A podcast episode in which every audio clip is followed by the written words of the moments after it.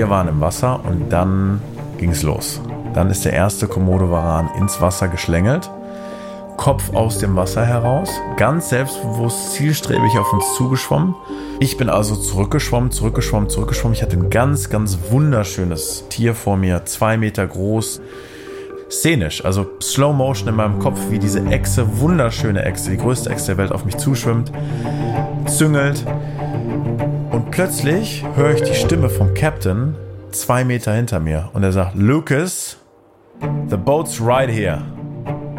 Und ich merke, ich kann nicht mehr weiter.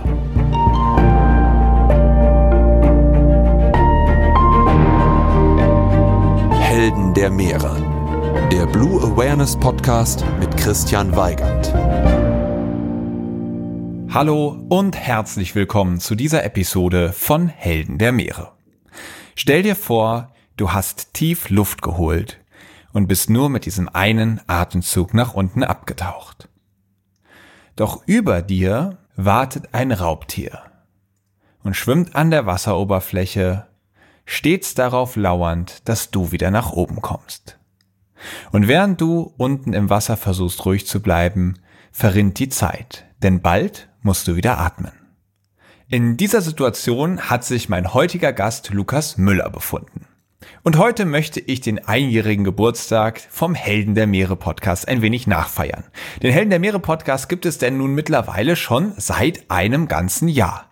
Und zur Feier des Tages habe ich beschlossen, den Gast einzuladen, dessen Folge am meisten gehört wurde und zugegebenermaßen auch das beste Feedback bekommen hat. Und das war gleich Folge Nummer eins Im Reich der Haie mit dem Haiforscher Lukas Müller. Heute ist Lukas Müller zurück und er nimmt uns wieder mit in das Reich der Raubtiere. Er ist Haiforscher, beschränkt sich bei seinen abenteuerlichen Apnoe-Tauchgängen jedoch nicht nur auf diese zahnigen Fische. Tatsächlich tauchte Lukas schon mit so manch einem Raubtier, zum Beispiel mit Orcas oder Komodowaran, um nur ein paar zu nennen, und erforscht neben den Tieren auch seine eigenen Grenzen. Die kommende Folge steckt wieder voller spannender Begegnungen mit gefährlichen Tieren. Äh, ich korrigiere, denn laut Lukas gibt es keine gefährlichen Tiere, sondern nur gefährliche Situationen mit Tieren. Wie ihr es schafft, Raubtieren zu begegnen, ohne dass es gefährlich wird, erfahrt ihr in dieser Folge vom Haiforscher höchstpersönlich. Jetzt wünsche ich euch ganz viel Spaß bei dieser Episode mit Lukas Müller. Advertorial wenn ich mir einen Film anschaue, dann ist das fast immer eine Naturdoku. Denn nichts fasziniert mich so sehr wie die Wunder, die unser Planet zu bieten hat. Besonders, wenn sich diese unter der Wasseroberfläche abspielen.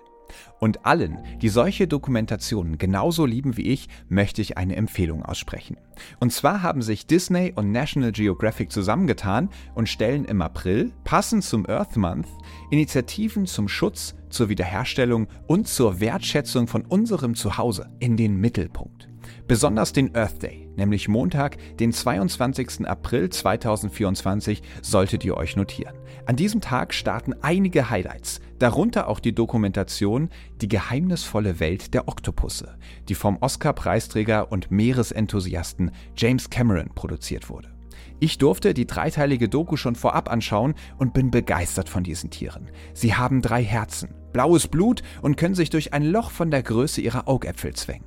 Sie sind intelligent, sozial und neugierig, aber zugleich auch furchterregend. Sie sind Meister der Tarnung und Verwandlung und sie besitzen erstaunliche Fähigkeiten, die die menschliche Vorstellungskraft übertreffen. Neugierig geworden? Selbst abtauchen in die geheimnisvolle Welt der Oktopusse könnt ihr am 22. und 23. April jeweils ab 20.15 Uhr auf National Geographic Wild im TV oder ab dem 22. April auf Disney Plus im Stream. Hallo Lukas. Äh, Tag, machen wir mal Take Two, nachdem wir gerade schon mal zehn Minuten miteinander gequatscht haben, aber. Ja, ich muss zugeben, ich habe vergessen, auf Record zu klicken. Ja, passiert im Besten. Ich werde jetzt gerade so rot wie der Record-Knopf, aber ähm, wir haben gerade herzhaft gelacht und ich mhm. glaube, es sorgt nur für eine gute Stimmung.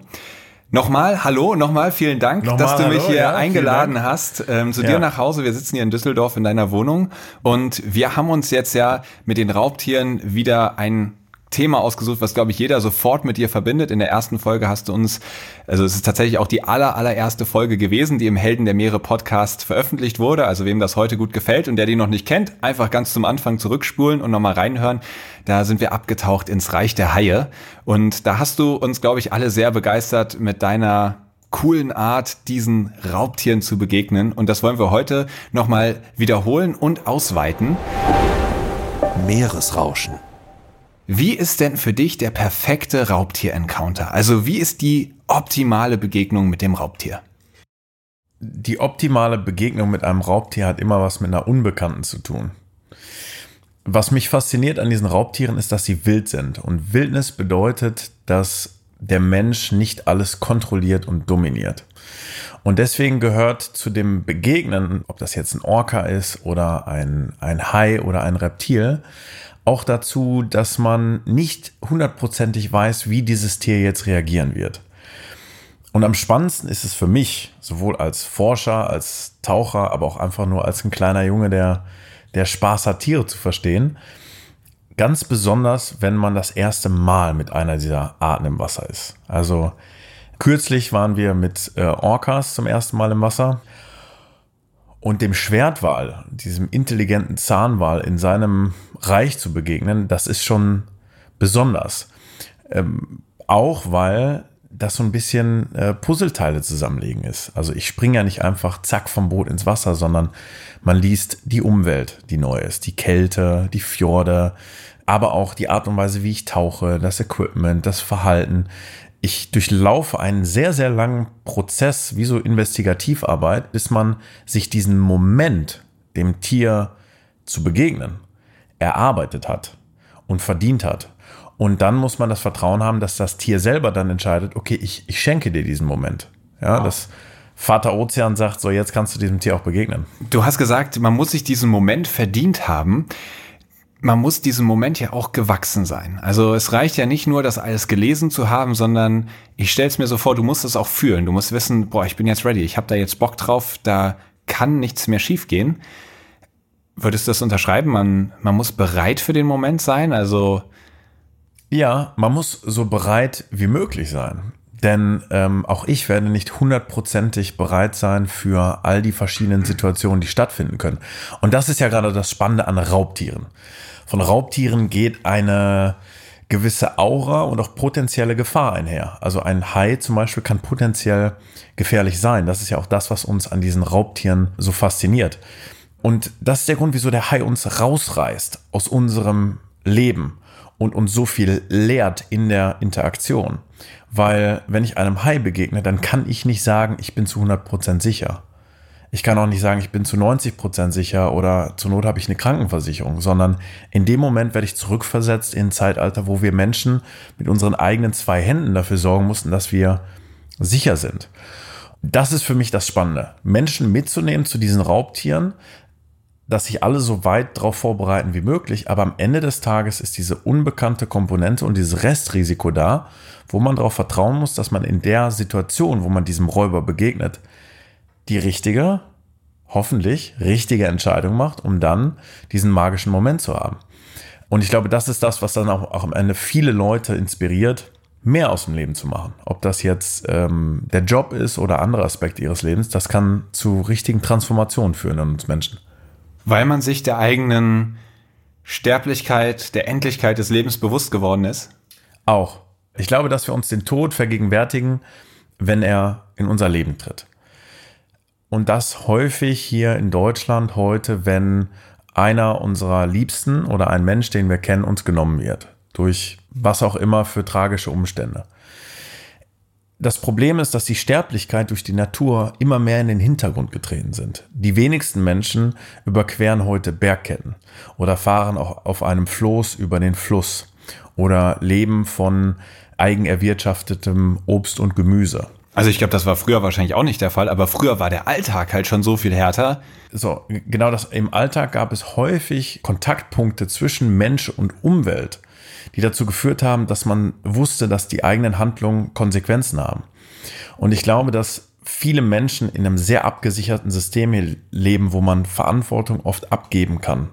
Ob das die Versicherung ist, der Vaterstaat oder ein Anwalt, wenn ich dort draußen auf dem Ozean bin, dann gibt es keine zweite, dritte, vierte Hilfe, sondern in erster Linie muss ich als Taucher sehen, dass ich im Kontakt mit diesem Raubtier sicher bin. Und das ist für viele absoluter Overload. Auch für mich war das damals Overload, als ich das erste Mal Raubtiere um mich herum hatte. Äh, da war ich vollkommen rausgerissen aus, aus der Zivilisation und zurückgeworfen in die Steinzeit. Weil du gedacht hast, alles um mich herum ist gefährlich, ich muss mich verteidigen, ich muss aufpassen. Was macht diesen Moment aus, der sich wie die Steinzeit anfühlt? Gerade wenn man Anfänger ist und das passiert zum ersten Mal, dann ist man überwältigt davon, wie überlegen dieses Raubtier dir ist als Mensch. Also du fühlst dich nackt. Unter Wasser habe ich ja wenigstens noch eine Ausrüstung. Da habe ich ja noch einen Tauchanzug und einen Bleigurt und eine Unterwasserkamera und lange Flossen. Ich wirke viel größer. Aber ich bin in Kanada, es war meine erste Begegnung mit wirklich großen Raubtieren in der Wildnis, Grizzlybären begegnet. In British Columbia.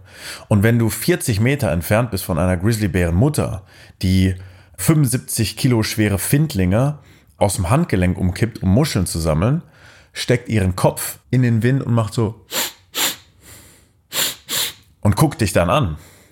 Da fühlst du dich unglaublich nackt und verwundbar. Weil dieser Grizzly, wenn er jetzt entscheiden würde, dich zu fressen, um für, den, für die Jungen zu sorgen, innerhalb von vier Sekunden, fünf Sekunden bei dir wäre und dich fressen könnte.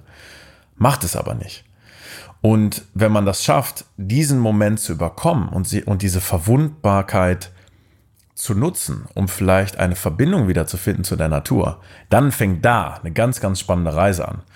Das habe ich heute noch ganz, ganz häufig, dass ich mich überrascht fühle von Raubtieren und immer wieder daran erinnert werde. Ah, ah, ah, ah, ah, du bist nur ein Gast hier. Du bist nicht das Raubtier hier. Und ich glaube, dass dem Menschen das sehr, sehr gut tut, das mal äh, zu erleben. Muss man viel Glück haben, damit man nach vielen Raubtierbegegnungen noch davon erzählen kann? Weil hätte der Grizzly geschnuppert und entschieden, ich fress den jetzt, dann hättest du ja keine zweite Chance gehabt. Du hast dich in diese endgültige Situation begeben und ein Stück weit die Verantwortung ja auch an das Raubtier übergeben, die richtige Entscheidung zu treffen. Ich meine, klar, wir werden auch noch lernen, was man für einen Einfluss nehmen kann, um eben nicht als Beute durchzugehen. Mhm. Aber Dafür kriegst du vorher keine Unterschrift, die belastbar ist. Genau. Wir Menschen sind in der Lage zu lieben. Wir sind auch in der Lage, nicht nur uns untereinander als Menschen zu lieben, sondern wir sind auch in der Lage, andere Tiere zu lieben und zu vergeben, zu vertrauen. Wir als Menschen besitzen als eines der wenigen Tiere Neuronen im Gehirn, die in der Lage sind, die Gefühle von anderen Tieren zu verstehen. Also eine, eine Transspezies-Empathie, eine Empathie, die über genetische Artenlinien hinausgeht. Ich würde hoffen, dass es heute noch Menschen gibt, viele Menschen, die dieses Vertrauen selbst den gefährlichsten Tieren entgegenbringen können. Denn jedes Tier funktioniert nach verschiedenen Verhaltensweisen und einige davon sind vorhersagbar. Zum Beispiel haben Tauben nicht überall Angst in der Fußgängerzone vor kleinen Sechsjährigen, weil die Tauben wissen, die kleinen Sechsjährigen, die werden mich nicht auf den Grill packen und fressen. Genauso gibt es Raubtiere, die ganz, ganz peripher unter Umständen uns Menschen als Beute sehen könnten, aber in 99,9 Prozent der Fälle nicht als Raubtier behandeln werden. Das zählt für den weißen Hai.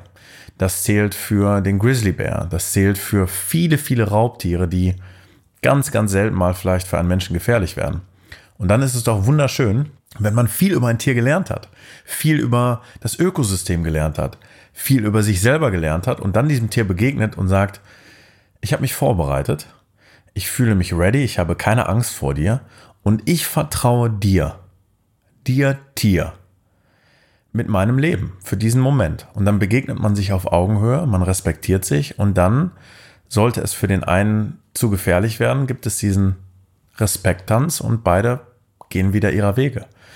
Und das ist in Kulturen vor unserer Zeit, bevor wir die Natur dominiert haben, äh, in den Indianerstämmen der Lakota zum Beispiel, tagtäglich passiert. Die Lakota sind auf ihrer Jagd täglich Raubtieren begegnet, ob das einem Berglöwen, Grizzlybären oder Wölfen war. Und das endete in den allerseltensten Fällen damit, dass man sich gegenseitig getötet oder bekriegt hat. Ich glaube, da möchte ich hin. Also ich möchte so vielen Menschen wie möglich zeigen, dass man diese Raubtiere als eine Möglichkeit sehen kann, sich selber auf eine Reise zu begeben, um scharfsinniger zu werden. Denn genau das testen diese Tiere. Wie scharf sind deine Sinne? Abenteuer Ozean. Und jetzt wollen wir mal ein bisschen konkreter reden über die Raubtiere, mit denen du gerne in Kontakt gehst. Da gibt's ja nicht nur die Haie, von denen wir ja schon gehört haben, sondern es gibt, wie du eben auch schon gesagt hast, große Zahnwale. Aber es gibt auch, du hast gesagt, Reptilien. Wie muss ich dir das vorstellen? Bist du also auch schon mit einem Krokodil getaucht zum Beispiel? Nee, mit Krokodilen war ich noch nicht im Wasser. Äh, vor ein, zwei Jahren gab es mal die Anfrage, ob ich mit Salzwasserkrokodilen in Indonesien tauchen wollen würde. Aber im Nachhinein bin ich da eigentlich ganz froh, dass ich das nicht angenommen habe, denn Salzwasserkrokodile sind meiner Meinung nach einige der Tiere, die unter Wasser auch recht unberechenbar sein können und auch, äh, obwohl man Sicherheitsvorkehrungen trifft, äh, auch für den Menschen hochgefährlich sein können. Ich kenne Leute, die das gemacht haben. Es ist nicht unmöglich, aber eins der wenigen Raubtiere, wo ich wirklich fünfmal planen würde, ob ich es mache. Aber eine der Echsen, mit denen ich im Wasser war, überraschenderweise, ist der Komodo-Varan. Der Komodo-Drache, der Komodo-Dragon die größte Eidechse der Welt. Und diese Echse ähm, lebt im Komodo Nationalpark, in dem legendären Inselarchipel und Nationalpark Indonesiens. Die Komodo-Warane sind entstanden, weil es in Indonesien vor zigtausenden von Jahren einen Anstieg der Wassertemperatur gab. Und dieser Anstieg der Wassertemperatur hat dazu geführt, dass dieses Archipel in Indonesien geflutet wurde und viele Arten an dieser Kontinentalplatte äh, jetzt getrennt waren voneinander. Heute existieren also von diesem Komodo-Varan nur noch, das ist sehr traurig, 3000 Exemplare. Mehr gibt es davon nicht. Die leben alle im Komodo Nationalpark. 90 Kilogramm schwer, bis zu 30 kmh Renngeschwindigkeit, drei Meter lang, sehr gut gepanzert, unglaublich guter Geruchssinn. Wechselwarm bedeutet, die Tiere brauchen genauso wie wir Menschen im Urlaub ein bisschen Sonnenschein, damit man aus der Pötte kommt. Und haben, das hat man erst vor einigen Jahren entdeckt, Giftdrüsen. Man hat sehr, sehr lange geglaubt, dass Komodo-Warane ihre Beute beißen, dann in Ruhe lassen und die Tiere verenden dann an, anhand von Bakterien, die der Komodo-Varan im Mund trägt. In Wirklichkeit trägt der Komodo-Varan aber tatsächlich ein Gift, was das Beutetier, zum Beispiel die Büffel oder auch die Timorhirsche, dann niederstreckt. Ja, und ich war auf einer Filmproduktion äh, mit Freitaucherkollegen und Forschern in Indonesien, um hauptsächlich ähm, die Plastikverschmutzung in diesem Nationalpark auf die Unterwasserwelt zu dokumentieren. Und dann habe ich irgendwann abends gesessen an meinem Laptop spät in der Nacht und habe Komodo-Warane gegoogelt und dann jemanden gesehen, der ein Foto gemacht hatte von einem Komodo-Varan im Wasser. Und dann hat es bei mir gezündet, Wasser, Komodo-Varan, Tauchen könnte man unter Umständen mit Komodo-Varan im Wasser interagieren. Dann haben wir sofort ein paar Guides kontaktiert und mit dem Nationalpark gesprochen, denn dafür muss man ähm, eine bestimmte Filmgenehmigung haben.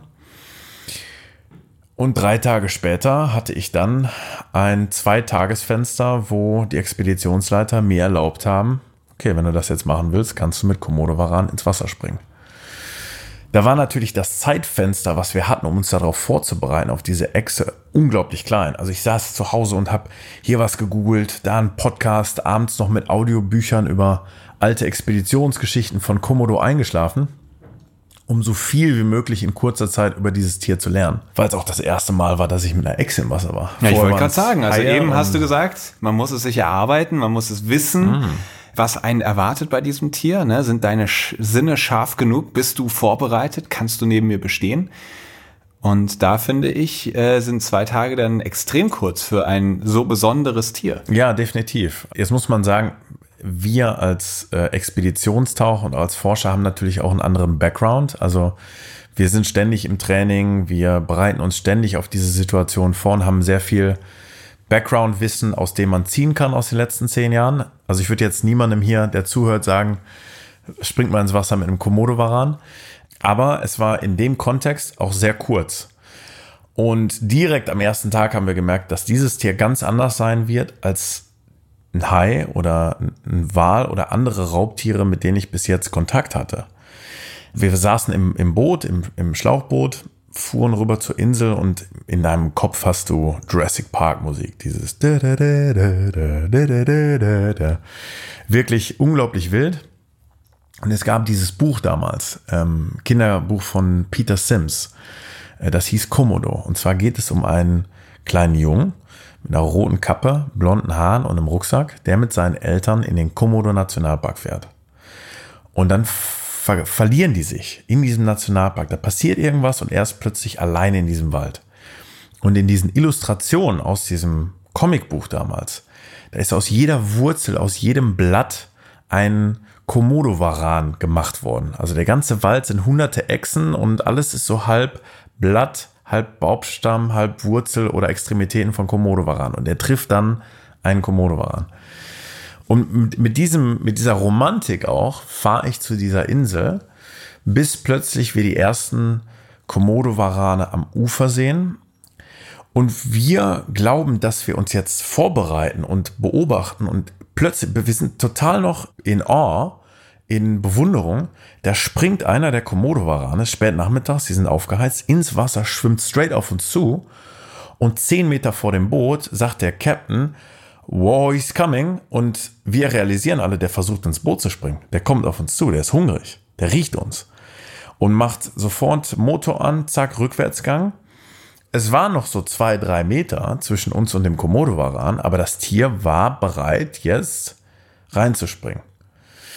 Die sind auch sehr, sehr schnell im Wasser. Also viel schneller, als ich gedacht habe. Wie Krokodile schlängeln die sich von rechts nach links und können ganz schön Tempo aufnehmen. Also ich muss mit meinen Flossen schon ordentlich in die Pedale treten, damit ich da wegkomme.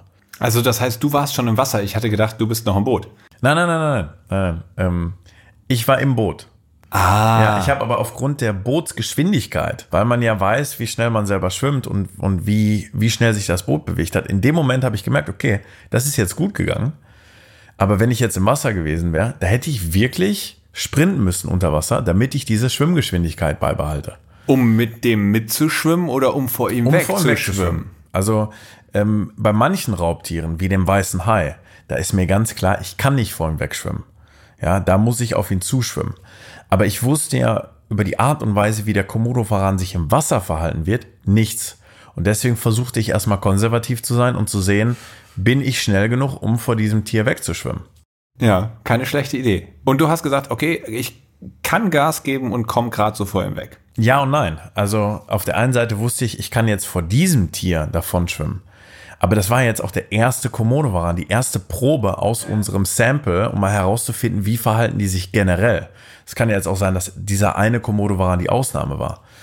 Ja, und dann am nächsten Tag glasklares Wasser. Das Wasser war niedrig. Wir sind ready, jetzt sind wir vorbereitet, wir haben einen Plan, wir haben unsere Kameras, schwimmen ans Ufer. Wart ihr naiv? Nein. Nein.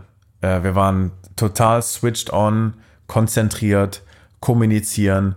Da ist sicherlich ein bisschen Abenteuersinn mit im Spiel, aber grundsätzlich ist das hyperfokussiert Arbeit. Also okay. da, ist, da ist wenig Spielerei.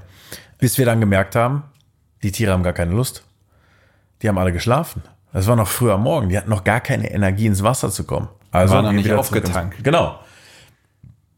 Wir also zurück ins Boot.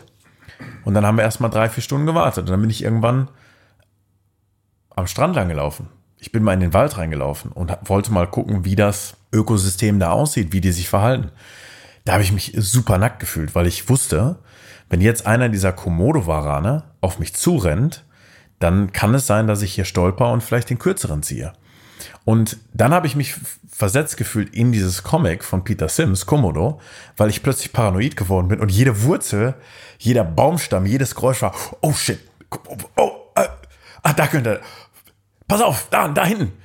Wir haben hinter jedem Rascheln vermutet, da könnte jetzt ein Komodo-Varan sein. Und dann haben wir gemerkt, okay, im Wasser haben wir vielleicht den Vorteil, weil das für uns ein vertrautes Element ist und für die Komodo-Varane eher nicht. Aber hier an Land habe ich nichts verloren, weil diese Tiere hier überlegen sind. Dann sind wir wieder zurück ins Wasser und dann waren die Tiere warm. Wir waren im Wasser und dann ging es los. Dann ist der erste Komodo-Varan ins Wasser geschlängelt, Kopf aus dem Wasser heraus, ganz selbstbewusst, zielstrebig auf uns zugeschwommen und da haben wir sofort gemerkt, die sind anders als die Haie. Denn die Komodo-Warane können nicht sehr gut sehen. Die nutzen ihre Zunge und machen diese typische Schlangen- und Eidechsenbewegung, dieses und züngeln. Also die, die schnellt bestimmt 10, 15 Zentimeter aus dem Mund heraus und aus der Luft können sie dann detektieren, wo sich die, die Beute befindet. Und das ist potenziell gefährlich für mich, weil ich dadurch gemerkt habe, dieses Tier reagiert nicht darauf, dass ich auf das Tier zuschwimme. Ja, die Nummer eins Regel beim Haitauchen ist ganz klar, ich schwimme auf den Hai zu und sage dem Hai, ich bin keine Beute. Das ist sehr, sehr wichtig. Wenn ich das bei einem Komodo-Varan mache, dann sagt er sofort, komm her, du kleiner Snack, beißt und du bist weg. Ja, der erkennt deine Dominanz nicht an, nur weil du auf ihn zuschwimmst. Also schwimmt dieses Tier auf dich zu, auf dich zu, auf dich zu. Jetzt ist es noch anderthalb Meter entfernt. Und jetzt musst du anfangen, rückwärts zu schwimmen. Jetzt musst du anfangen zu managen, wo ist mein Tauchbuddy, wo ist das Boot, wie viel Platz haben wir noch. Und du hörst das, wie dieses Tier züngelt oder manchmal auch Geräusche macht wie so ein, so ein Dominanzfauchen. So ein wie so eine Echse, wie so ein Velociraptor aus, aus Jurassic Park.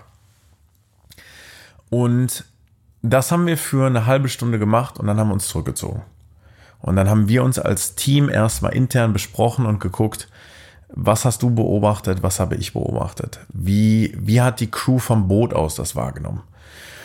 Und eine Sache, die uns sehr, sehr schnell aufgefallen ist, ist, wenn der Komodo-Varan anderthalb Meter von mir entfernt ist, dann ist das Cruising Speed. Also dann ist das normale Schwimmgeschwindigkeit. Die können aber genauso wie Krokodile einen schnellen Schwanzschlag machen und nach vorne schnellen. Und dieses nach vorne schnellen, das haben wir bei einigen Momenten gar nicht mit einberechnet. Und dann ist es ein paar Mal passiert, dass die aus einer relativ kurzen Distanz nach vorne geschnellt sind und haben in die Kamera gebissen. Oder die Kamera abgeleckt oder wollten über die Kamera hinausschnellen und uns beißen. Und das waren schon sehr, sehr intensive Situationen, die wir mit diesen Komodo-Varan äh, hatten wo wir in ganz, ganz schneller, kurzer Zeit lernen mussten, dass hier ein ganz anderes Regelwerk herrscht als bei dem ähm, Grizzlybären, bei einem Hai oder auch bei einem Wal. Und eine Situation, da kann ich mich noch dran erinnern, ich habe hinter mir beim Haitauchen häufig ein großes Boot oder eine Plattform je, oder ein Riff. Je weniger tote Winkel ich hinter mir habe, desto weniger kann sich ein Hai aus diesem toten Winkel an mich anschleichen. Also mag ich das eher, so eine, so eine Schutzstruktur hinter mir zu haben. Jetzt ist das aber bei Komodo-Varan so, die kommen ja straight on auf dich zu. Die kommen gar nicht aus dem toten Winkel. Die stoppen aber auch nicht. Und du kannst auch nicht auf sie zuschwimmen und ihnen sagen, hier, ich bin jetzt Chefe. Ich bin also zurückgeschwommen, zurückgeschwommen, zurückgeschwommen. Ich hatte ein ganz, ganz wunderschönes äh, ähm, Tier vor mir, zwei Meter groß, nicht, nicht zu groß, nicht zu klein. Ist vor mir geschwommen in diesem hellblauen, glasklaren Wasser äh, Indonesiens, Hintergrund der Dschungel. Szenisch, also Slow Motion in meinem Kopf, wie diese Echse, wunderschöne Echse, die größte Echse der Welt auf mich zuschwimmt, züngelt. Und plötzlich höre ich die Stimme vom Captain, zwei Meter hinter mir und er sagt, Lucas, the boat's right here. Und ich merke, ich kann nicht mehr weiter. In zwei Sekunden macht das Tock und mein Kopf knallt gegen das Boot und ich habe eine Barriere hinter mir. Den Motor kann er nicht anschmeißen, weil er mich sonst schreddert. Und plötzlich hatte ich zwei Sekunden Zeit, um mich zu entscheiden, was machst du jetzt? Und das ist diese Unbekannte, auf die man sich vorbereitet. Im Training, in seinem Fokus, damit man dann die richtige Entscheidung trifft. Da hat das Tier es geschafft, als Raubtier, weil es auch sehr scharfsinnig ist, mich auszutricksen. Was habe ich gemacht? Ich habe ausgeatmet, weil ich äh, auf meinem Bleigürtel knapp sechs Kilo hatte, damit ich schön tief im Wasser liege und die Tiere mich nicht an der Wasseroberfläche erwischen können. Ich atme aus und sinke in die Tiefe. Und jetzt liege ich in anderthalb Meter Wassertiefe neben dem Boot auf meinem Rücken mit einer ausgeatmeten Lunge, gucke nach oben und habe über mir einen zwei Meter großen Komodo-Varan, der sich nicht von der Stelle rührt. Der sitzt da, manövriert ganz langsam mit seinen großen Klauen und Tatzen.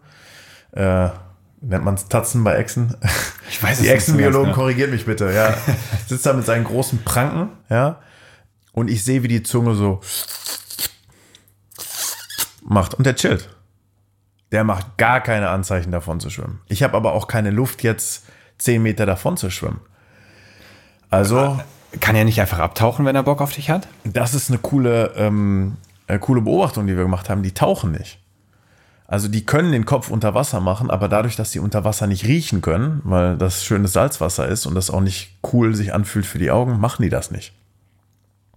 Also sitze ich jetzt da, mein Captain und die Crew an Bord machen sich natürlich so ein bisschen Sorgen, weil der sitzt jetzt da unten. Ja, und habe aber eine, eine extrem coole Aufnahme für den Film damals machen können, wie dieser Komodo-Varan von unten über mir wacht. Und dann irgendwann habe ich die Kontraktion gekriegt als Freitaucher, dieses, dieses unangenehme Gefühl, dass du jetzt atmen musst. Und ich war so weit nach oben zu tauchen. Ich habe gedacht, jetzt gleich tauche ich nach oben und dann muss ich den an der Schnauze oder am Hals packen und wegdrücken oder Wasser ins Gesicht sprühen, damit der mich nicht zu Tode beißt. Und genau in dem Moment dreht er ab und schwimmt ganz friedlich wieder zurück zum, zum Strand. Danach, nach dieser Situation, hat sich bei uns wirklich cooles Teamwork eingespielt und den, den restlichen Tag, den wir dann mit den Tieren verbracht haben, war äußerst entspannt, weil wir genau verstanden haben, wie bewegen sich die Tiere, auf was reagieren die Tiere und haben das geschafft, die ersten damals 360 Grad Aufnahmen, äh, Virtual Reality Aufnahmen von diesen Komodo-Varanen im Wasser zu machen, ja. Also das heißt, ihr hattet ab jetzt einen Fluchtweg nach unten. Also wenn sie euch zu nahe kommen, ihr taucht ab, bis die riechen, hier ist er nicht mehr, dann drehen sie ab und ihr könnt wieder hochkommen. Ja, das, das ist unsere Notlösung. Also ich, ich glaube nicht, dass es gefährliche Tiere gibt, sondern dass es gefährliche Situationen gibt. Und die Situationen, in denen man am Ende im Leben landet, die bestimmt man viel, viel vorher, bevor man in dieser Situation landet. Also wenn ich heute zum Beispiel in der Mitte von Mosambik einen, einen platten Reifen habe, dann kann ich mich da gar nicht drüber ärgern, weil ich äh, mich entschieden habe, selber nach Mosambik zu fahren, mich entschieden habe, mit dieser Karre zu fahren und dann am Ende vielleicht vergessen habe, den Reifen aufzupumpen, vernünftig, oder einen Ersatzreifen mit dabei zu haben. Und genauso ist das mit Tauchen mit Raubtieren auch. Allgemein, wenn man mit Raubtieren interagiert. Wenn ich im Wasser bin, mit einem Komodowaran oder einem Hai, dann muss ich viel früher, bevor es überhaupt zu so einer brenzlichen Situation kommt, entscheiden, wie ich diesen Tauchplatz manage und mich selber. Und deswegen haben wir mehr Abstand eingehalten zwischen Boot und Taucher. Wir haben mehr Abstand eingehalten zwischen Komodowaran und Taucher selber. Haben das in tieferen Gewässertiefen durchgeführt. Also dieser eine, dieser eine Moment hat dazu geführt, dass wir alle Strategien viel, viel konservativer gemacht haben, äh, damit diese Situation überhaupt gar nicht entsteht. Genauso höre ich manchmal in Deutschland, wenn, wenn Leute ähm, über Haie reden, das sind auch häufig so, so Fragen, die man kriegt, die, was muss ich machen, wenn ich von einem Hai attackiert werde? Und ich glaube, dass das total irrelevant ist und auch gar nicht förderlich, das einem Taucher beizubringen. Denn es geht eher darum, dass man überhaupt gar nicht erst in den Moment kommt, dass der Hai so nah dran ist, dass es zu einer Attacke kommen kann. Man kann viel früher verhindern, dass man so nah in den Kontakt mit einem Raubtier kommt. So, so gehen wir das an. Wir versuchen die Interaktion mit den Tieren immer so friedlich wie möglich zu machen, dass es überhaupt erst gar nicht zu einer brenzlichen Situation kommt. Aber es gibt die Unbekannte. Ausschließen kann man das nicht. Wahnsinnig spannende Geschichte. Ich hing an deinen Lippen und habe echt mitgefiebert. Jetzt hast du gerade was angerissen, was natürlich angeknüpft an die erste Folge eine Folgefrage auslöst. Du hast gesagt, es bringt wenig den Menschen zu erklären, wie man auf einen Hai reagieren muss, um einen Angriff abzuwehren. Das haben wir in der allerersten Folge auch von dir gelernt. Jetzt sagst du, es gibt Methoden zu verhindern, dass man überhaupt in diese brenzliche Situation kommt. Wie geht das? Genau. Also wenn mir jetzt zum Beispiel jemand ähm, sagt, wenn der Hai zubeißt oder auf dich zuschwimmt, dann kannst du dem in die Kiemen schlagen. So. Oder du, du nimmst dein Tauchmesser und stichst dem Hai ins Auge. So. Oder du haust dem auf die Schnauze oder mit deiner Kamera. Dann sind das für mich erstmal keine, Ratschläge. Das ist nichts Fundiertes, was irgendjemandem hilft, denn ich kann dir sagen, dass 99 Prozent der Leute, die probieren, mit einem Tauchmesser vor einem weißen Hai rumzufuchteln, wenn es schon so weit gekommen ist, die werden den kürzeren ziehen. Das habe ich schon gesehen. Das hast du gesehen? Ja, ich, also ich habe schon gesehen, wie weiße Haie versucht haben, Taucher zu beißen. Ja, auf jeden Fall. Ja. Okay, aber nicht, dass der Taucher sich dann mit einem Messer verteidigen wollte. Nee, aber ich habe gesehen, wie Menschen versucht haben, sich mit Harpunen vor äh, weißen Haien äh, zu verteidigen. Und das, das hat so gerade eben funktioniert, aber auch nur, weil der weiße Hai sich entschieden hat, den Taucher gehen zu lassen. Aber in der Situation, wenn der weiße Hai gewollt hätte, hätte er den Taucher sofort platt gemacht. Also, und jetzt vergleich mal die Größe von einem Tauchmesser und einer Harpune. Ja, ja, da klar. sprechen wir über anderes Werkzeug. Das ist immer noch ein Zahnstocher für einen weißen Hai. Wahnsinn. Ähm, und deswegen sind die Sachen, die ich in Folge 1 geteilt habe, über die wir auch gerne heute nochmal sprechen können, die sind nicht dazu gedacht, den, den Notfall abzuwenden. Die sind dazu gedacht, dass der Notfall gar nicht erst eintritt. Also Augenkontakt zu halten, auf ein Hai zuzuschwimmen, einen Gegenstand zu haben für sich und den Hai, den man wie ein Selfie-Stab oder auch ein, ähm, eine Kamera, um direkten Hautkontakt zu vermeiden. Das sind alles nicht Strategien, um ein, ein Biss oder eine Attacke zu verhindern. Das sind Strategien, die zu einer friedlichen Interaktion führen sollen, in der eine Attacke überhaupt gar nicht erst auf der Tagesordnung ist, dass das Tier überhaupt gar nicht erst in diese Situation gebracht wird. Und ich glaube, das ist der Ansatz, den wir heute gehen müssen, in der Tauchindustrie, aber ganz klar auch international in Begegnungen mit wilden Tieren und in unserem Umgang. Denn ich bin der Meinung, dass wir als Menschen uns Fähigkeiten aneignen können. Jeder von uns. Dass man mit Raubtieren interagieren kann, friedlich, ohne dass einem was passiert und man dadurch auch ein bisschen wieder dahin zurückkommt, wo wir einst waren. Also hier in Deutschland zum Beispiel haben wir jetzt wieder 500 Wölfe, glaube ich. Korrigiert mich bitte, wenn ich da falsch liege. Was zwischen 300 und 500, glaube ich. Ähm, sehr, sehr viele Leute haben da Angst. Sehr, sehr viele Bauern machen sich Sorgen um ihr Wild, ähm, um ihre, ähm, Um ihre Nutztiere Tiere, auch, ja, genau. Wie berechtigt ist das, dass der normale Bürger sich hier im Wald Angst macht darum, dass ein, ein Wolf da ist? So. Und diese Angst kann man häufig nehmen, wenn man den Menschen Fähigkeiten an die Hand gibt, so eine Begegnung so als was Cooles zu sehen. Also sogar zu sehen, so, hey, ich bin diesem Tier begegnet, das war toll. Das ist eigentlich so das Ziel. Am Anfang hast du gesagt, dass du durchaus diesen Moment der kleinen Unbekannten schätzt an einer Raubtierbegegnung. Jetzt hast du gerade auch gesagt, es gibt gute Instrumente und Möglichkeiten, einen reibungslosen Ablauf ohne gefährliche Situationen mit Raubtieren abzuhalten. Ist das immer dein Ziel, dass die Situationen so ungefährlich wie möglich sind? Oder hast du auch einen Drang dazu, Momente zu kreieren, die vielleicht auch einen gewissen Kitzel, eine gewisse Gefahr haben? Da, das ist eine sehr, sehr gute Frage, weil ich mir hier zwei Hüte aufziehen muss. Ich habe einmal den Hut Lukas Müller als Forscher und ähm, Abenteurer und dann Lukas Müller als Expeditionsguide, der versucht, diese Erfahrung möglich zu machen für ganz normale Bürger, Unternehmer, Privatpersonen, die diesen Tieren nahe kommen wollen, um zu ihrem Schutz beizutragen. Und da, da ist es nicht falsch, manchmal geschichtlich so ein bisschen Perspektive zu kriegen, wie neu und spannend das eigentlich ist, was wir hier machen. Also wie unbekannt das immer noch ist.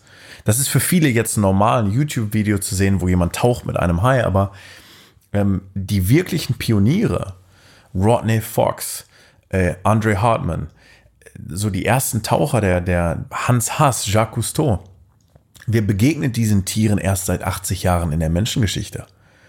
Einigen dieser Haie begegnen wir erst gezielt seit den 1990er Jahren. Erst seit 1994, 95 gibt es Menschen, die gezielt mit weißen Haien außerhalb des Käfigs tauchen wollen. Das heißt, ich gehöre jetzt gerade zu der zweiten Generation von Menschen, die mit weißen Haien freitauchen. Was das natürlich mit sich bringt, ist, dass wir wenig Wissen haben, was kontextualisiert wurde, von dem wir aus Entscheidungen treffen können. Es gibt für mich kein Handbuch, wie freitauche ich mit dem weißen Hai. Als ich damals das erste Mal ähm, nach Guadeloupe gefahren bin, um selber mit weißen Haien freizutauchen, 2014, da waren wir auf dieser Insel. Sechs Meter große weiße Haie, das ist vorher für Flaschentaucher gemacht worden und auch mein Expeditionspartner hatten das einige Jahre vorher gemacht. Aber wir hatten häufig Situationen, die für uns komplett neu waren. Zum Beispiel ein weißer Hai, der sich Zentimeter für Zentimeter in der Strömung unter uns getarnt hat und sich angeschlichen hat. Wir waren ähm, in einer Felsspalte. Es gibt so einen, so einen Fels in nördlich Guadeloupe. Zwischen diesem Fels und dem Festland ist so vielleicht so 50 Meter, 150 Meter äh, Wasser. Und da ist so ein Graben. Der ist so 20 Meter tief und da ist Kelbwald. Viele Robben und wir wollten Sender anbringen an diesen weißen Hain, haben aber keinen gesehen. Und irgendwann nach einer halben Stunde, wo wir, das Wasser zieht da in der Strömung durch, in dieser Strömung gestanden haben, denke ich so, wo ist denn der weiße Fleck, den ich eben noch als Referenzpunkt hatte, dass wir an einer Stelle schwimmen? Hm, komisch. Was ist das denn für eine komische Steinkante? Holy shit. Da hat sich ein sechs Meter langer weißer Hai getarnt über diesem Kelb in der Lichtbrechung der Sonne, die hinter diesem Berg verschwand, so angeschlichen, dass er sich Zentimeter für Zentimeter so gesetzt hatte, dass er jetzt direkt unter uns war. Der hatte direkt, hat er uns angeguckt und, und gesehen über, über sich. Das sind Sachen, selbst wenn ich all das Wissen von mir und meinen Kollegen jetzt niederschreiben würde, dann gibt es immer noch 10, 20, 30 Prozent von dem, was wir nicht wissen, weil es so neu ist. Das bedeutet für mich, es ist sehr spannend ich kann heute noch neue Verhaltensweisen von Tigerhaien entdecken. Ich kann auch noch der Erste sein, der mit Komodo-Varan freitaucht. Oder ich glaube, wir hatten auch sehr, sehr intensive Interaktionen mit den Orcas, die so vor uns sehr, sehr wenige Menschen, glaube ich, auf der Welt hatten. Selbst unter den Freitauchern, die da oben waren, weil wir sehr viel Glück hatten und das auch, glaube ich, ganz gut gemacht haben. Mehr dazu gibt es in einer Folge, die wir später noch aufnehmen werden. Genau. Ihr könnt euch drauf freuen. Ähm, das, ähm, das ist sehr, sehr spannend und das suche ich für mich.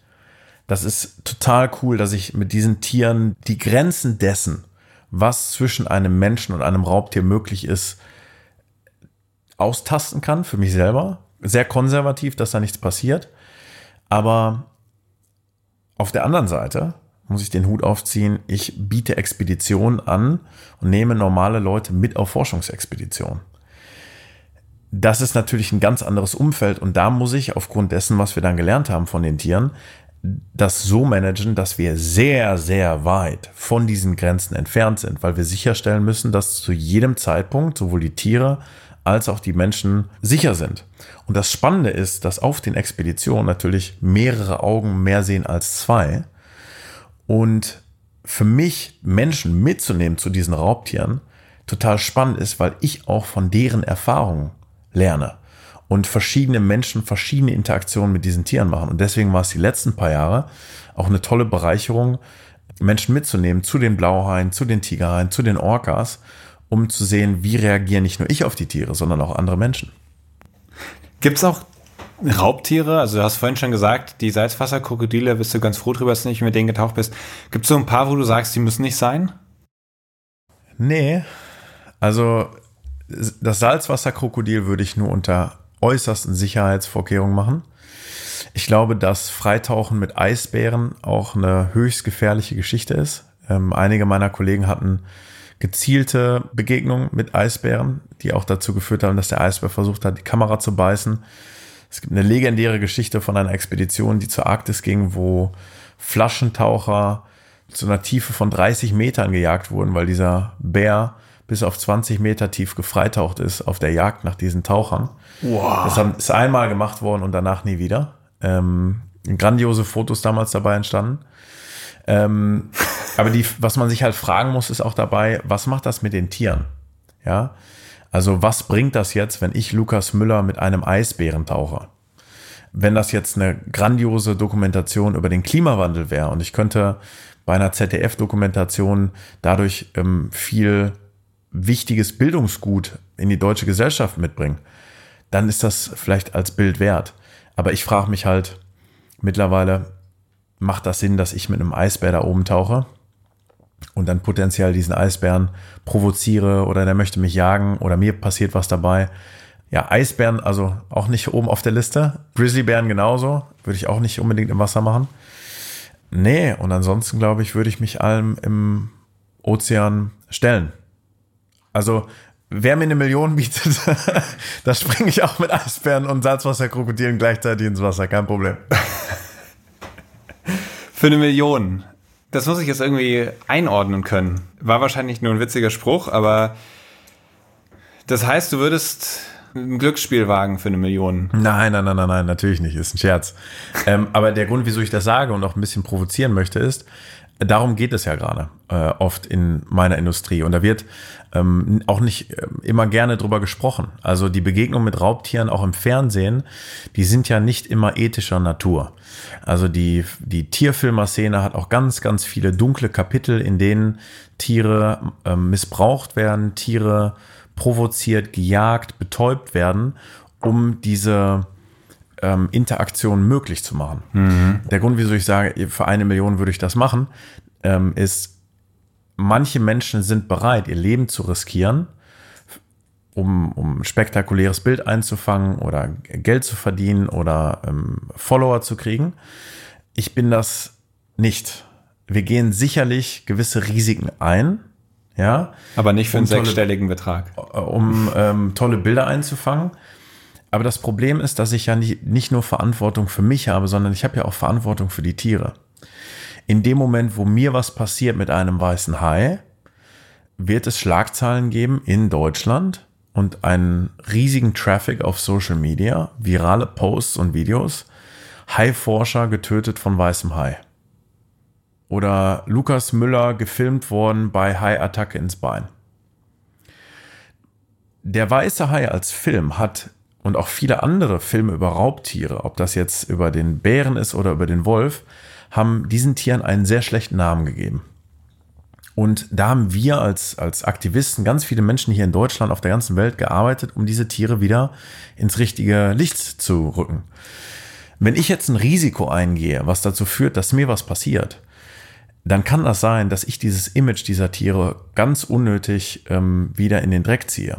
Und deswegen mein Team und ich nehmen nie an irgendeiner Filmerei teil oder an irgendeiner Interaktion, wo wir das Gefühl haben, das ist am Ende Risiko für das, für das Tier. Und das muss man ganz klar auch offen ansprechen, weil das nicht oft thematisiert wird.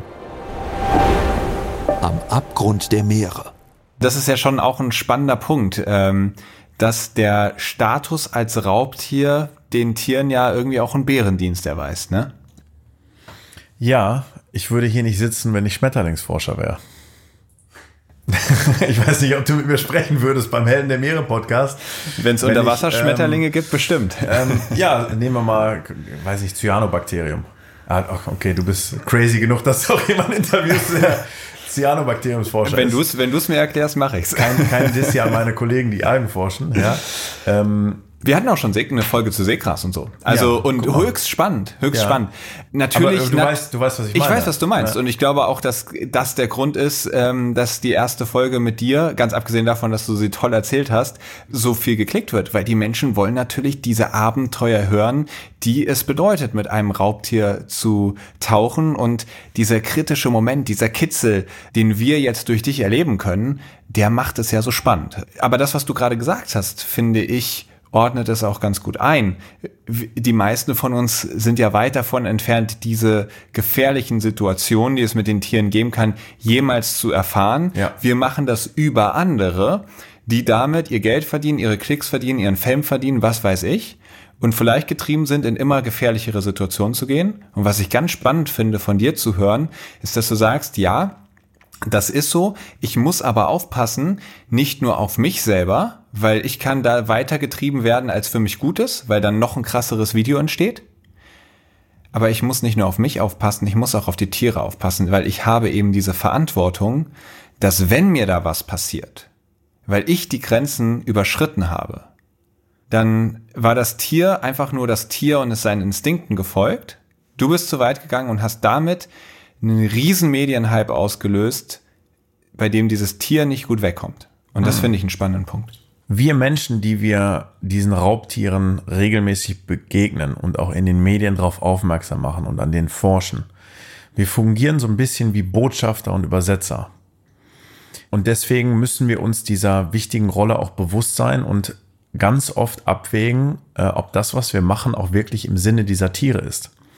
Denn was ich beunruhigend finde, ist, dass wir als Menschen uns gerne dazwischen schalten und uns sagen, wir sind jetzt verantwortlich für diese Tiere oder wissen, wissen etwas über diese Tiere. und schreiben ihnen dann Eigenschaften zu, die menschlicher Natur sind, weil wir sie personifizieren. Der Löwe ist gut, denn der Löwe ist Simba. Ja, der weiße Hai ist böse, denn das ist der weiße Hai. Mhm. Oder Bruce.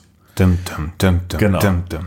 Ich glaube, das Wichtigste ist, dass man weder zu der einen noch zu der anderen Richtung ähm, dramatisiert. Also, wenn ich mit einem Hai tauche, dann ist es ganz klar, dass das ein Raubtier ist. Das ist auch ganz klar, dass er in seiner Raubtiernatur versuchen wird, sich mir sicher zu nähern, um potenziell herauszufinden, ob ich Beute bin. Das sollte man nicht verharmlosen. Aber es ist auch keine psychopathische Killermaschine. Und da muss man selber, ob das jetzt ich bin oder ob das ein ganz normaler Taucher ist, der äh, im Urlaub war und hat ein paar Riffhaie gesehen. Man muss das so übersetzen, wie man es gesehen hat und wissenschaftlich fundiert ist. Denn es hilft niemandem, auch nicht den Haien, wenn wir sagen, Haie sind gefährlich, man darf nicht mit ihnen tauchen. Es hilft aber auch niemandem zu sagen, Haie sind unsere Freunde und wir lieben sie und sie sind ungefährlich. Denn das sind alles Fabeln. Und ich glaube, was ich schätze an der heutigen Zeit ist, dass wir durch Social Media und auch durch solche Medien wie ein Podcast, kann ich genau das, was ich in der Nuance erlebt habe in der Natur, rüberbringen. Ob durch Fotos oder durch Videos oder Geschichten. Und da glaube ich einfach, diese Raubtiere, die sind spannend genug. Wenn ihr mal im Wasser wart mit einem Tigerhai oder mit einem Orca oder einem Blauhai oder irgendeinem dieser Raubtiere, ja, dann ist das viel spektakulärer als jeder dieser dramatisierten Filme oder Spiegel.de Artikel oder Bildvideos, dass wieder jemand in Australien getötet wurde und Weißhaie so schlimm sind. Es fühlt sich aber auch spannender an, als Haie sind keine Gefahr für uns und unsere Freunde und wir können uns wie Ocean Ramsey an sie dranhängen. Ja, und, und das macht mir unglaublich viel Spaß, da mit einem tollen Team mitzuhelfen, diesen Tieren eine Lobby zu geben oder eine Stimme zu geben. Für das, was sie sind. Für das, was sie sind, genau. Ich möchte gar nicht ähm, zu viel rein interpretieren, wieso ein Hai das gemacht hat, was er gemacht hat oder da große Regeln aufstellen, sondern ähm, eigentlich nur meine Erfahrungen teilen, sodass die Leute sich hoffentlich ein eigenes Bild machen können. Wir haben jetzt ja auch in der allerersten Folge schon viel drüber gesprochen, dass Haie natürlich bedroht sind, quasi von beiden Enden der Nahrungskette. Einerseits, weil sie sehr viel gefangen werden, andererseits, weil auch Fischbestände schwinden. Gibt's auch Raubtiere, die gerade ihre goldenen Zwanziger erleben? Nein. Gar keine? Raubtiere werden allgemein auf der Welt verdrängt, dezimiert, gejagt und ausgelöscht. Die großen Raubtiere dieser Welt leiden über die letzten Hunderten von Jahren ähm, ein, ein Rekord aussterben. Natürlich geht es einigen Arten schlechter als anderen. Ich würde mal sagen, dass es den Haien gerade allgemein schlechter geht als zum Beispiel den äh, Schwertwalen. Ähm, die Schwertwalzahlen haben sich äh, stabilisiert und äh, sind tendierend wachsend. Doch haben sich die Schwertwalzahlen äh, zur Zeiten des Walfangs natürlich auch drastisch vermindert und sind auf einem Bruchteil ihrer histo historischen Werte. Ich glaube, dass das, was gerade im Ozean passiert, ist nur eine geleckte, zeitlich verzögerte Dynamik, die wir an Land gesehen haben. Dass wenn der Mensch zu viel Platz einnimmt, Lebensräume braucht und Habitat, unweigerlich Raubtiere verschwinden müssen. Und das haben wir zuerst gesehen mit den Wölfen und Bären Europas, dann mit Raubtieren auf der ganzen Welt. Und jetzt fangen wir an, auch Tieren im Ozean auf die Leibe zu rücken. Und das macht mir große Sorgen. Denn wir als Mensch sind über die letzten 100 Jahre, gerade auch über die letzten 30, 40 Jahre, unglaublich arrogant geworden. Wir glauben, dass wir an der Spitze der Nahrungskette stehen und dieses Weltbild, dass wir die Natur dominieren, ist in den großen Kulturen der, der westlichen und auch der, der großen Weltmächte verbreitet. Diese Arroganz, ich habe sehr einflussreiche Menschen in meinem Leben äh, glücklicherweise mit ins Wasser nehmen können. Also ich nehme jeden Menschen, der Bock hat, mit ins Wasser, jeder, der hier zuhört, ob ihr jetzt Milliardär und Politiker seid oder ihr seid gerade Student, der drei Minijobs macht, um über die Runden zu kommen. Wenn ihr Bock habt mitzukommen, dann könnt ihr mal mitkommen. Und da sehe ich, dass selbst die einflussreichsten, arrogantesten Menschen ganz, ganz schnell geerdet werden, wenn man mit diesem Tier im Wasser war. Wer denn zum Beispiel? Das darf ich so nicht sagen. öffentlich. äh, ich würde sagen, eine sehr reiche Erbin von einem großen Schweizer Konglomerat. Die Frage ist dann halt, was passiert, wenn diese Raubtiere als ein Element auf diesem Planet, was uns erden kann, verschwindet? Was passiert, wenn der Wolf weg ist mit unserer Psyche, mit unserem, dem Bären? Wenn ich in Kanada zum Beispiel bin, dann sehe ich viel, viel mehr Menschen, die sich selber als den Teil von einer Natur verstehen, als, ich sage jetzt mal, hier in Deutschland oder Land gegen Stadt, weil man näher an der Natur dran ist. Und ich glaube, wenn wir diese Raubtiere verlieren, dann verlieren wir auch einen Teil unserer eigenen evolutionären Geschichte und Chance, uns selber zu verstehen. Spannend. Ist ja auch so ein bisschen nachvollziehbar, dass wenn es noch Tiere gibt, die einem gefährlich sein können, mit denen man in gefährliche Situationen geraten kann, die potenziell in der Nahrungskette über einem stehen, ist man ja auch eher ein Teil in der Natur. Also es ist irgendwie in alle Richtungen was um einen rum, als wenn man sozusagen am oberen Ende steht und vielleicht das Gefühl hat, ich bin komplett detached, weil über mir kommt ja nichts. Ich bin ja das oberste mm. Wesen. Ganz klar. Und ich finde immer diesen Slogan ganz cool. Happiness lies outside the comfort zone. Du musst aus deiner Komfortzone raus. Dem bin ich auch gefolgt. Ich bin auch ein totaler ähm, Fan von diesem Mantra, dass man aus seiner Komfortzone rauskommen soll. Aber das, was die meisten Menschen hier in, der, in den Städten der westlichen Welt mittlerweile als außerhalb der Komfortzone verstehen, ist, dass man mal eine andere Joggingroute einlegt oder dass man mal ein anderes Gericht kocht oder dass man vielleicht irgendwo mal einen Vortrag hält oder ein neues Hobby anfängt. Unser Leben ist das komfortabelste Leben, was es seit tausenden von Jahren gibt. Ähm, wir kriegen die Pakete nach Hause geliefert, der Strom kommt aus der Steckdose, das Essen ist im Supermarkt. Äh, ich habe eine Lebensversicherung, eine Berufsunfähigkeitsversicherung. Also sehr viel Sicherheit. Ein Arzt, unglaublich viel Sicherheit. Und, und du meinst, ihr, ihr, ihr tappst nicht vorsichtig aus der Komfortzone raus, sondern wenn man mit dir ins Wasser geht mit Raubtieren, dann wird man aus der Komfortzone raus katapultiert. Genau, aber das ist ja genau das, was mir auch passiert ist. Ich habe damals gedacht, ich, ich sehe eine Dokumentation und ich habe jetzt ein Studium gemacht und jetzt gehe ich da raus und dann ist das meine Komfortzone. Jedes Mal, wenn ich ins Wasser gehe, ist das nicht hundertprozentig meine Komfortzone. Aber das ist ja genau der Knackpunkt. Diese Tiere, die behalten dich auf deinen Zehen. Die schärfen deinen Sinn hier und dann hier und dann hier und dann hast du gedacht, jetzt verstehe ich's.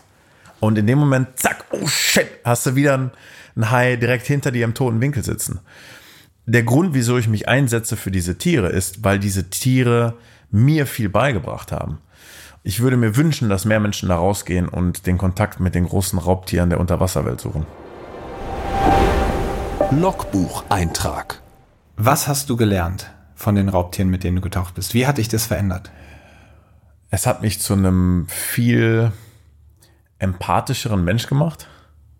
Also ich war früher häufig sehr als, als Forscher sehr rational unterwegs. Also einige Menschen um mich herum, die fanden das auch nervig, dass wenn es irgendwo ein Problem gab, ich typisch Mann einen Plan machen wollte, wie man das Problem löst, anstatt einfach nur zu beobachten, zuzuhören und Verständnis zu haben gerade wenn man Anfang seiner Zwanziger ist und voller Tatendrang, dann ist man auch sehr idealistisch und ideologisch unterwegs und, oder ich zumindest. Und habe mich oft aufgeregt, wieso Sachen in der Welt passieren, die passieren, die ich als schlecht befunden habe, nach meinem eigenen moralischen Kompass. Und in dem Moment, wo du einem Hai begegnest, jetzt war jetzt kürzlich noch auf den Bahamas mit den Tigerhaien, ich bin im Wasser, spring rein und habe eine gewisse Erwartungshaltung an mich selber, an den Tigerhai, diese Fantasiewelt, die wir so in unserem Kopf tragen, von Plänen und Selbstkritik und Weltanschauung und Werten und all diese Dinge, die uns zu dem machen, was wir sind. All das schmeißt der Tigerhai aus dem Fenster, weil ich abtauche und der Tigerhai was ganz anderes macht und ich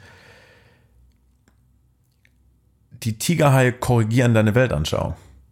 Und wenn die Weltanschauung falsch ist, dann werden die dich in deine Schranken weisen. Wenn du glaubst, du bist denen überlegen, dann zeigen sie dir, nee, bist du nicht. Wenn du glaubst, du weißt alles über diese Tiere, machen sie was anderes. Wenn du glaubst, der schwimmt rechts, schwimmt er links. Und dieses ständige Nachjustieren, ständig in der Realität sein und sich nicht zu fragen oder nicht aufzuregen, wieso hat die andere Person jetzt das gemacht, was sie gemacht hat? Oder das ist nicht richtig, dass die andere Person gemacht hat, was sie gemacht hat. Du musst ein Tigerhai vollkommen für das akzeptieren, was er macht und auch akzeptieren, dass du ein begrenztes Werkzeug hast, mit diesem Tier zu interagieren. Und das hat mich insofern verändert, als dass ich ganz, ganz häufig heute, selbst mit Leuten, mit denen ich krasse Meinungsverschiedenheiten habe, einen tollen Austausch haben kann, weil ich nicht mit einem Urteil herangehe oder mit einem Vorurteil oder einem, ähm, ich versuche die andere Person nicht zu verändern, sondern ich versuche zu verstehen, was ist die Realität dieser Person, was ist die Motivation dieser Person. Und in vielen Fällen führt das dazu, dass man eine Brücke schlagen kann und einen Austausch hat, den man vorher nicht hat. Genauso wie ich empathischer und auch akzeptierender geworden bin, was viele Sachen angeht, bin ich umso radikaler geworden, was manche andere Sachen angeht. Lukas, ich habe hier als Folgefrage stehen, hat sich der Kontakt zu den Raubtieren eher selbst zum Raubtier oder zum Zen-Meister gemacht? jetzt hast du, jetzt hast du gerade, hast du gerade den Zen-Meister erklärt und jetzt bin ich auf den Raubtieranteil in dir gespannt. Ähm, genauso wie du einem Raubtier mit Akzeptanz begegnen musst, musst du ein Raubtier auch in die Schranken weisen, wenn es deine Sicherheit und deine Freiheit ähm, bedroht da ist so ein ganz guter Leitfaden, dass man andere so behandeln sollte, wie man selbst behandelt wird und andersherum auch. Und manchmal muss man auch Raubtieren begegnen können mit der Bereitschaft, dass es gleich knallt, dass es ernsthaften Kontakt gibt. Weil nur wenn ich mit dem Selbstbewusstsein auf manche Raubtiere zugehe, ich habe jetzt meinen Hut auf, Lukas, als Forscher, als äh, Grenzen erforschen, um diesem Tier zu zeigen, hier ist Schluss. Manchmal bedeutet das auch, sich aus einer Situation zu entfernen. Wenn mir ein Hai zu gefährlich wird oder eine Situation zu gefährlich wird, dann kann es sein, dass ich sage, hier beende ich den Tauchgang. Und das ist auch mittlerweile meine Herangehensweise im echten Leben, wenn ich mit Menschen interagiere. Wenn ich merke, dass da ein, ein sehr schlechter oder ein böser Mensch ist, der aus einer schlechten Motivation handelt, dann gehe ich da heute viel transparenter, direkter auch in den Konflikt, äh, um auch für gewisse Werte einzustehen. Und so haben die Haie mir auf der einen Seite gezeigt, dass man bei sehr vielen Lebewesen einfach noch viel lockerer, cooler, chilliger, offener, vertrauensvoller herangehen kann, weil wir alle auf diesem Planeten nur eins probieren und zwar überleben. Und wenn wir Glück haben, haben wir noch eine gute Zeit dabei. Aber es gibt halt auch einige, die das versuchen zu ändern. Und deswegen ähm, bin ich auch, habe ich auch viel weniger Toleranz und Geduld, wenn Leute mir querkommen wie so ein wie so ein weißer Hai und versuchen mir äh, irgendwas zu erzählen, wo ich das Gefühl habe, nee, das, das ist nicht gut für die Welt. Spielst du nicht mit? Und da muss ich noch sagen, und da habe ich nie ausgelernt. Und das ist das Spannende darauf. Äh, das soll sich jetzt gar nicht so anhören, als ob ich mein Leben gecheckt hatte. Mein Leben ist immer noch sehr abenteuerlich. Aber das ist ein fortlaufender Prozess, der nie aufhört, weil diese Tiere immer neue Lektionen für dich parat haben. Habe ich auch verstanden, dass das einer der Punkte ist, die es für dich so besonders spannend machen, dass es immer wieder Neues, immer wieder dich auf Trab hält und dich zwingt, scharf zu bleiben. Du hast. Scharfsinnig. ja, aber ja, ich verliere auch Gewicht auf Expedition, das stimmt auch. Lukas, du bringst anderen Leuten das Tauchen mit Raubtieren bei. Wer hat dir beigebracht, mit Raubtieren zu tauchen? Ja, verschiedene Leute und ich bin unglaublich dankbar, von denen äh, gelernt zu haben, weil das auch noch so eine neue, so ein neues Feld ist. Aber ich glaube, der, die erste Person, die mir das beigebracht hat, war mein Vater. Denn ich glaube, um mit Raubtieren zu interagieren oder zu tauchen, ist es gar nicht so wichtig, Erfahrung mit Raubtieren zu haben, um ehrlich zu sein. Ich hatte auch schon Leute mit auf Expeditionen, die noch nie mit Raubtieren im Wasser waren, die aber ein Hintergrundwissen hatten was sie befähigt hat, äh, gut im Wasser zu sein. Ein Beispiel dafür ist der Konstantin Mauermann, äh, unglaublich toller Freediving-Instructor aus Deutschland, der mit mir letztes Jahr die Azoren-Expedition zum ersten Mal geleitet hat als Co-Instructor, war bei der Polizei Deeskalations-Instructor und ehemaliger Kampfsportexperte im Wing Chun. Da wusste ich, der hat's drauf. Der ist im Wasser und der hat nach zehn Minuten die Blauhaie so gehandelt, wie ich mir das wünsche von jemandem, der das schon seit drei, vier Jahren macht. Mein Vater hat mir Lektionen beigebracht, damals in der Natur, die erst heute wirklich Sinn machen und mir zeigen, dass die mich befähigt haben, auch da draußen so gefährliche Situationen zu überleben. Und da waren auch einige dabei, da denken wir jetzt manchmal im Hintergrund, im Nachhinein drüber nach und denken so, boah, Das war auch nah dran, dass da jemand vielleicht beim Jugendamt anruft, weil. Äh, jetzt, musst du, jetzt musst du erzählen, welche Methoden ja, also dein Vater angewandt hat. Zum Beispiel gab es äh, mal eine Situation, da waren wir in, ähm, auf La Gomera auf der Kanarischen Insel.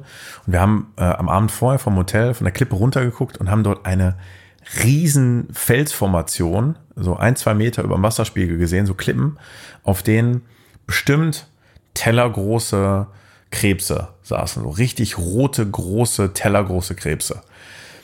Aber hunderte. So, und mein Bruder hatte immer schon eine Faszination, der wollte Krebse fangen. Immer wenn wir an irgendeinem Strand waren, mein Bruder musste kleine Krebse fangen und ein Foto machen, wie er diesen Krebs in die Kamera hält. Also war der Plan, die Jungs müssen jetzt, wenn Mama am Strand mal eingeschlafen ist, ja, raus ins Wasser und dann dahin. Und der einzige Weg dahin war aber so eine acht bis neun Meter hohe Steilwand. So. Und wir mit Sandalen an und in unseren Badehosen und mit einem Kescher klettern auch. Mein Vater drückt uns so mit dem Popo die Hälfte hoch. Wir konnten gut klettern, aber als wir am Ende runtergeguckt haben, haben wir auch gemerkt, wenn jetzt einer von uns gefallen wäre, dann puh, da wäre auch äh, was passiert. Mhm. Dann sind wir, ähm, haben wir Krebse gefangen. Mein Bruder hat fast einen Finger verloren, weil diese Krebse so riesige Scheren hatten und so. War eine tolle Zeit. Und dann war aber das Problem, dass durch die Gezeiten der Wasserspiegel hochgekommen ist und die Wellen zugenommen haben. Und plötzlich waren aus den kleinen plätschernden Wellen, die auf die Steine gekommen sind, Wellen, die sich bestimmt sieben, acht Meter hin und her gezogen haben, also richtig so aufgebaut haben, die eine Höhe von anderthalb, zwei Metern hatten. Mein Bruder war, glaube ich, sechs oder, oder sieben und ich war, glaube ich, zehn Jahre alt. Meine Mutter ist in der Zwischenzeit aufgewacht am Strand, guckt darüber, sieht, wie wir diese Steilwand hochgeklettert sind und wie jetzt mein Vater, mein Bruder, in der Hand hält und ihm gleich sagt, auf drei schmeiße ich dich und dann musst du schwimmen, so schnell du kannst. er hat mich vorgeschickt, damit ich, er hat genau uns gezeigt, wie man die Wellen liest und hat dann gesagt, so Lukas, du springst jetzt. Und dann bin ich gesprungen, schwimm, schwimm, schwimm, schwimm. Der Papa hat gesagt, ganz schnell schwimmen. Und dann war ich da draußen im Wasser. Und dann sollte ich warten auf Marco und dem Marco helfen, sollte da was passieren. Ja, und dann hat er tatsächlich drei, zwei, eins, nimmt meinen Bruder und schmeißt ihn bestimmt so zweieinhalb Meter nach vorne in die sich zurückziehende Welle. Und dann ist mein Bruder geschwommen immer. Ich musste dem sogar noch hinterher schwimmen, weil er einfach blind 10, 15 Meter an mir vorbeigeschwommen ist. Ähm, davon gab es viele Situationen, die von außen betrachtet hätte jemand gesagt, das ist gefährlich. Aber mein Vater hatte ein sehr akutes Feingefühl dafür, was er uns zutrauen kann und was unsere körperlichen Fähigkeiten waren. Und dann habe ich später William Winram und Frederick Boll kennengelernt. Das waren die besten ähm, Freitaucher der Welt äh, damals. Und die haben mit weißen Haien interagiert, wie das noch nie jemand gemacht hat. Und da habe ich auch eine der krassesten Situationen unter Wasser gehabt mit weißen Haien. Also sechs Meter großes Weibchen, was an mir vorbeischwimmt und ähm, versucht uns zu beißen ähm, friedliche Interaktion in 10 Meter Wassertiefe, wo zwei weiße Haie um mich herum schwimmen und eine Seerobbe, die in den Schwanz beißt, um die zu provozieren und hilft mir im Grunde genommen unter Wasser die, die weißen Haie abzuwehren.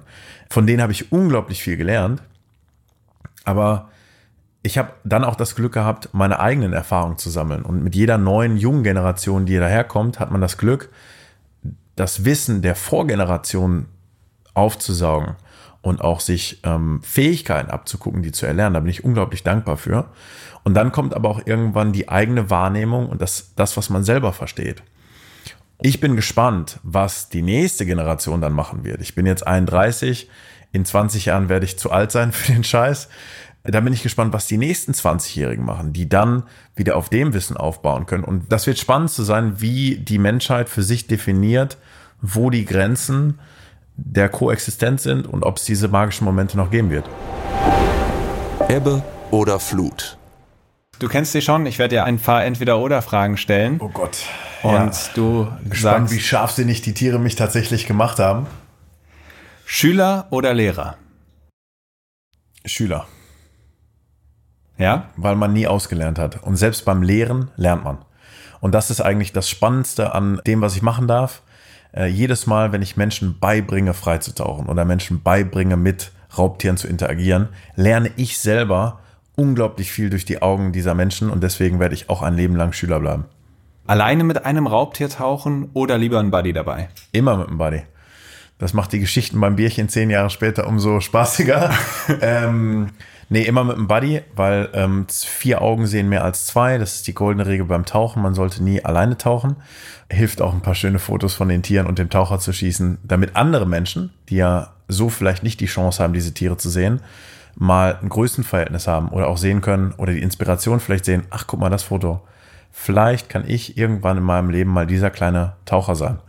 Und deswegen immer zu zweit. Alles läuft glatt oder unerwartete Überraschung? Unerwartete Überraschung. Das, das Leben ist doch langweilig, wenn das haben wir ja eben auch alles schon. läuft wie äh, erwartet.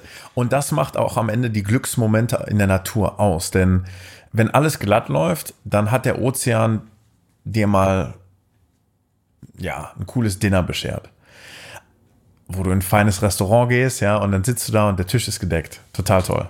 Aber was viel viel spannender ist, ist, wenn du wirklich vom Ozean äh, ins Gesicht bekommst kriegst rechts eine gepfeffert, links eine gepfeffert, schlechtes Wetter, hohe Wellen, ähm, der Körper ist am Ende, die Tiere sind nicht da und du musst ständig arbeiten und arbeiten und arbeiten und wachsam sein und schneller werden, besser, höher, weiter, um zu diesem Ziel zu kommen, um zu provozieren, dass es diesen Glücksmoment gibt. Und dann irgendwann, und das liegt nicht in deinem Ermessen, öffnet sich so ein Fenster in der Matrix des Ozeans und da ist er da ist der High, da ist der Moment, da könnt ihr eure zwei Minuten filmen, für was auch immer ihr gerade drehen wollt oder was ihr erforschen wollt. Und das fühlt sich dann eher an, als ob man nach fünf Tagen Expedition in den Alpen und Regen eine Brotzeit oben auf dem Gipfel macht. Ist viel, viel besser, wenn man gearbeitet hat für seinen Glücksmoment. Tags oder nachts tauchen? Tags. Weil es einfach sehr viele Raubtiere gibt, mit denen ich nachts nicht interagieren würde. Also ich glaube nicht, dass es äh, sicher wäre, mit weißen Haien nachts zu tauchen. Äh, und deswegen, da ich mit all diesen Tieren noch viel, viel Zeit verbringen möchte, definitiv tagsüber.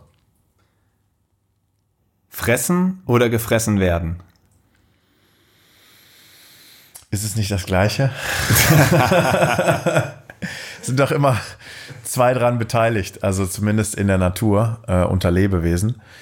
Gefressen werden. Ich glaube, wir Menschen, wir äh, sehen uns gerne als den Apex, als den Top-Predator der, der Welt. Ich glaube aber, dass in den nächsten paar hundert Jahren, wenn wir so weitermachen, wir von Jäger zu Gejagtem werden. Lukas, in der allerersten Folge hast du in dieser Kategorie dir gewünscht, den Spieß eines Tages umzudrehen und mir ein paar Fragen zu stellen. Hm. Deine Chance. Wann kommst du mit auf Expedition? das ist keine Entweder-Oder-Frage und ich komme wirklich gerne mit. Ich ähm, hoffe, dass sich die Gelegenheit bieten wird, möglichst bald. Ja, bin mal ganz gespannt, was mein Umfeld dazu sagen wird, wenn die hören, dass ich mit dir zusammen auf Expedition fahre. Du musst mich wahrscheinlich überall erstmal anständig verabschieden. Nein, ich mach das schon. Wir haben so extra Broschüren und Care-Packages, die man dir für Familie geben kann. Das ist ich habe ein paar entweder oder. Ach, hast du wirklich? Ja. Ja, dann schieß los. Und zwar Live-Veranstaltung oder Podcast? Live-Veranstaltung. Wieso? Unbedingt. Ich liebe das, diesen Kontakt zu haben mit dem Publikum, mit den Menschen. Da entsteht nochmal eine ganz eigene Stimmung. Ich meine, das jetzt gerade ist ein toller Moment zwischen uns. Aber die Leute, die das später hören werden, die sind sehr weit entfernt in diesem Moment jetzt gerade. Weißt du? Äh, jetzt müsst ihr mal direkt eine Beschwerungs-E-Mail hier an den Christian Ja, dürft ihr, gerne, dürft ihr gerne machen. Und deswegen plane ich auch immer weiter in Gedanken. Es gab ja schon ein, zwei Live-Podcast-Events, ja. wo sich genau das ändert. Ja. Wenn wir beide jetzt sprechen und ZuhörerInnen haben, die live dabei sind, du merkst sofort, wann die Spannung hochgeht, wo das Publikum mitgeht, wo die Menschen auch danach die Möglichkeit haben, selbst Fragen zu stellen und auf den Fluss des Gesprächs Einfluss zu nehmen. Auf jeden Fall live. Also Leute, alle, die Kontakt haben zu geilen Live-Bühnen und Events oder Corporations oder hier International Ocean Film Tour, macht das mal klar. Wir wollen mal hier so ein, so ein Live-Event äh, zusammen Hast machen. du auch Bock? Ja, bin ich dabei. Definitiv. Ach, hm. wir trommeln noch ganz viele Helden der Meere zusammen, die da Bock Ja, ich glaube auch. Ich glaube ja. auch. Also, sehr schön. Gute ja, Frage. Nächste Frage noch. Und zwar, ähm, wenn du jetzt die Wahl hättest, nachdem wir jetzt so gesprochen haben, für den Rest deines Lebens kannst du nur eine der zwei Sachen machen Surfen in Portugal oder Tauchen mit Haien? Nur in Portugal surfen. Machen wir so. Surfen, Tauchen mit Raubtieren.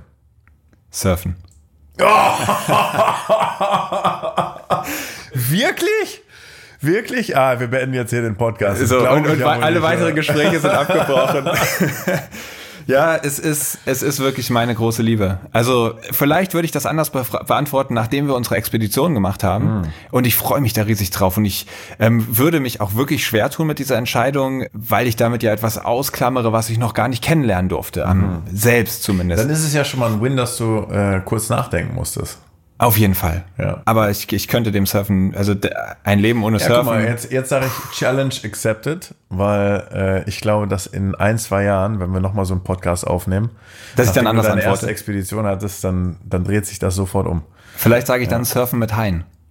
Du? Äh, nee, das würde ich nicht empfehlen. Das, die, das eine, eine Thema, was wir Gott sei Dank heute nicht angesprochen haben, die ewige äh, äh, Fehde zwischen manchen Surfern und äh, Haien.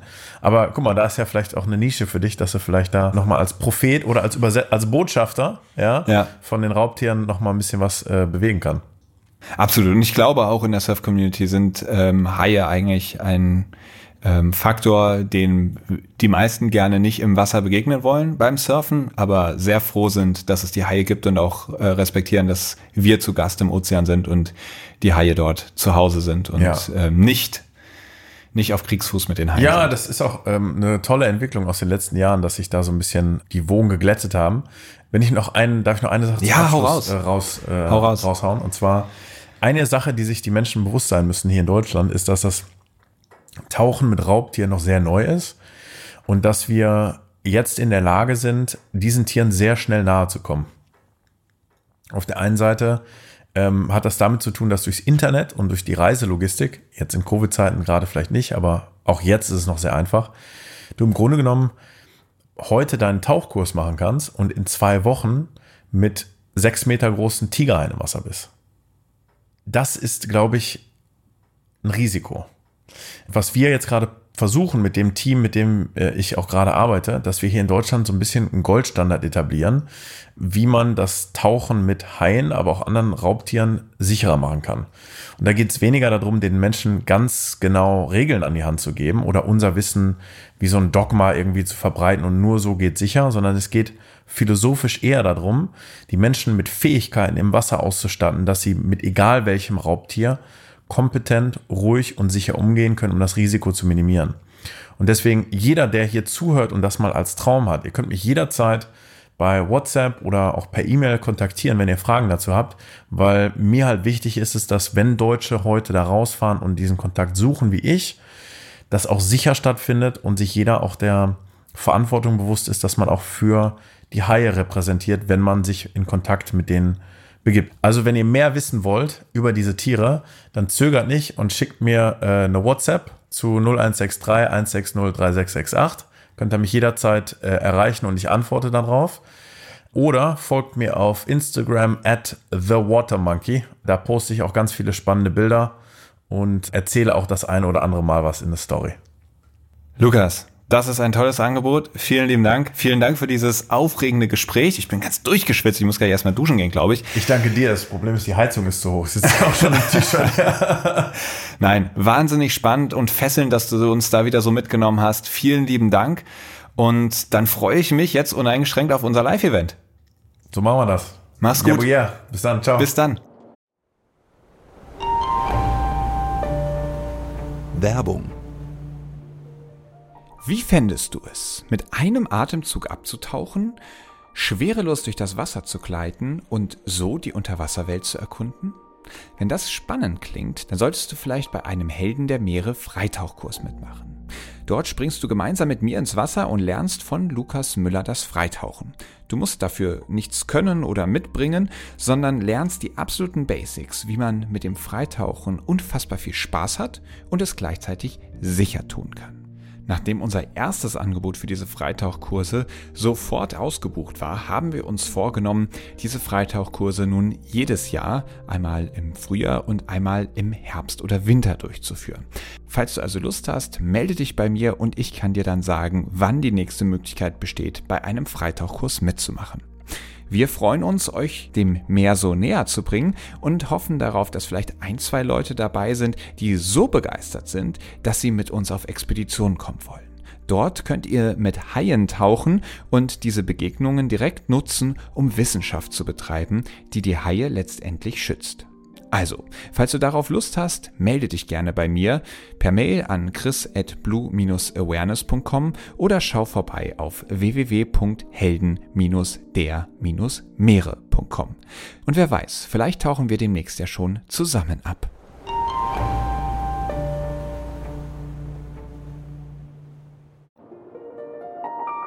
Das war Lukas Müller. Und ich finde es jedes Mal extrem spannend, fesselnd und unterhaltsam, wenn Lukas von seinen Begegnungen und Abenteuern mit den Raubtieren erzählt.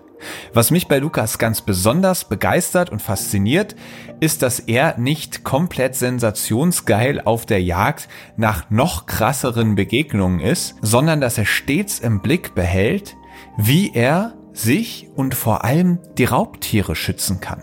Denn das ist etwas, was mir in dieser Folge nochmal so richtig klar geworden ist.